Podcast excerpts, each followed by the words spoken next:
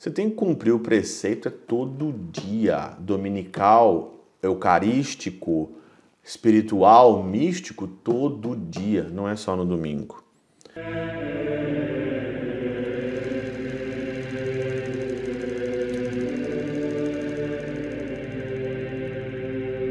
Pai, do Filho e do Espírito Santo. Amém. Olá, meus queridos amigos, meus queridos irmãos, nos encontramos mais uma vez aqui no nosso Teose, Viva de Coriés, o Cor Maria, nesse dia 22 de fevereiro de 2024. Hoje é dia da festa da Cátedra de São Pedro, nesse dia 22 de fevereiro.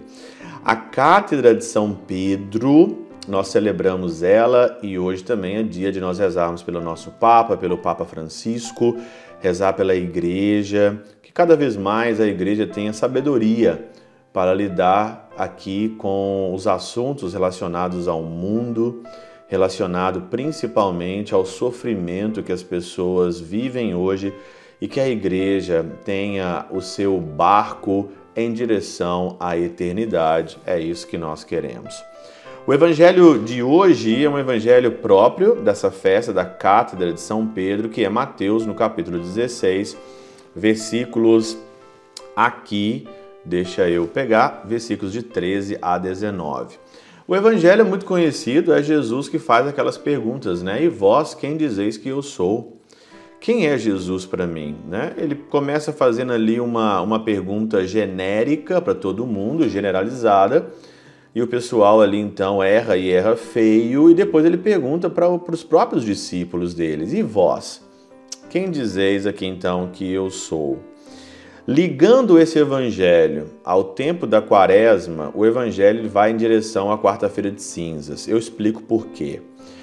Rabano Mauro diz aqui: não questiona a opinião dos discípulos e das outras pessoas porque não o soubesse.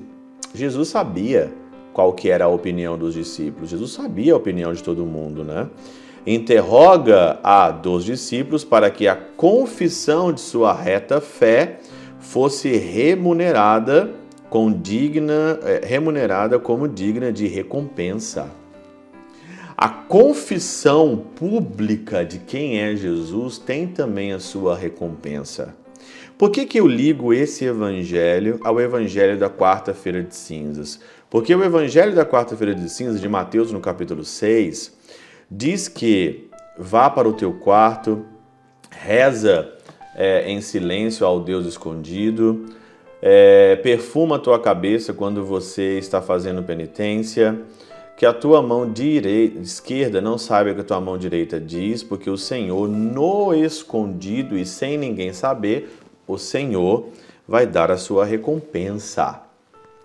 As pessoas hoje não têm noção que nós seremos recompensados por tudo aquilo que nós fazemos, tanto para o bem como para o mal.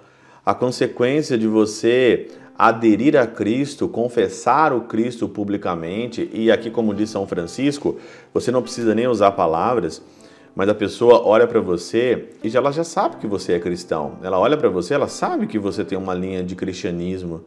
Agora, esse povo que usa de Jesus e usa do evangelho, e usa da fé, diz que é católico e faz totalmente ao contrário, também terá sua recompensa e mais dolorosa ainda mais dolorosa porque você não está condizente com aquilo que a tua boca fala. A tua boca fala uma coisa, mas o teu coração está totalmente desviado, porque os seus atos levam a gente a pensar que você só fala que é católico, você só fala que é cristão, mas você não mantém isso e não traduz isso para a tua vida. Você não traduz isso no dia a dia. Então, receberá aqui a tua recompensa e a dos outros, para que, pela exposição dos erros, olha aqui, provasse aos discípulos que a verdade de sua confissão não provinha da opinião do vulgo, mas de terem percebido o segredo mesmo da revelação do Senhor. Perceber o segredo da revelação do Senhor não é para todos é para todos aqueles que querem. Tem gente aqui que com certeza tem ali o seu tempo, o seu tempo de, de vida é, curto. E esse tempo de vida curto que nós temos aqui é um tempo de vida curto que as pessoas não conseguem entender que esse tempo é o tempo ideal para minha vida, para eu aqui ter ou perceber o segredo da revelação do Senhor. É como esse telefone que está tocando aqui, que tocou aqui no meu quarto. As pessoas não percebem quando o tocar da vida pede para que você tenha uma inspiração ou aspiração aos bens eternos. Você fica misturado com as coisas deste mundo, você fica misturado com as coisas que estão aqui e você esquece que nós temos então que perceber que existe um céu, que existe uma eternidade, que a vida é curta e eu tenho que encontrar Jesus aqui o mais rápido possível, porque não dá para viver sem o Senhor.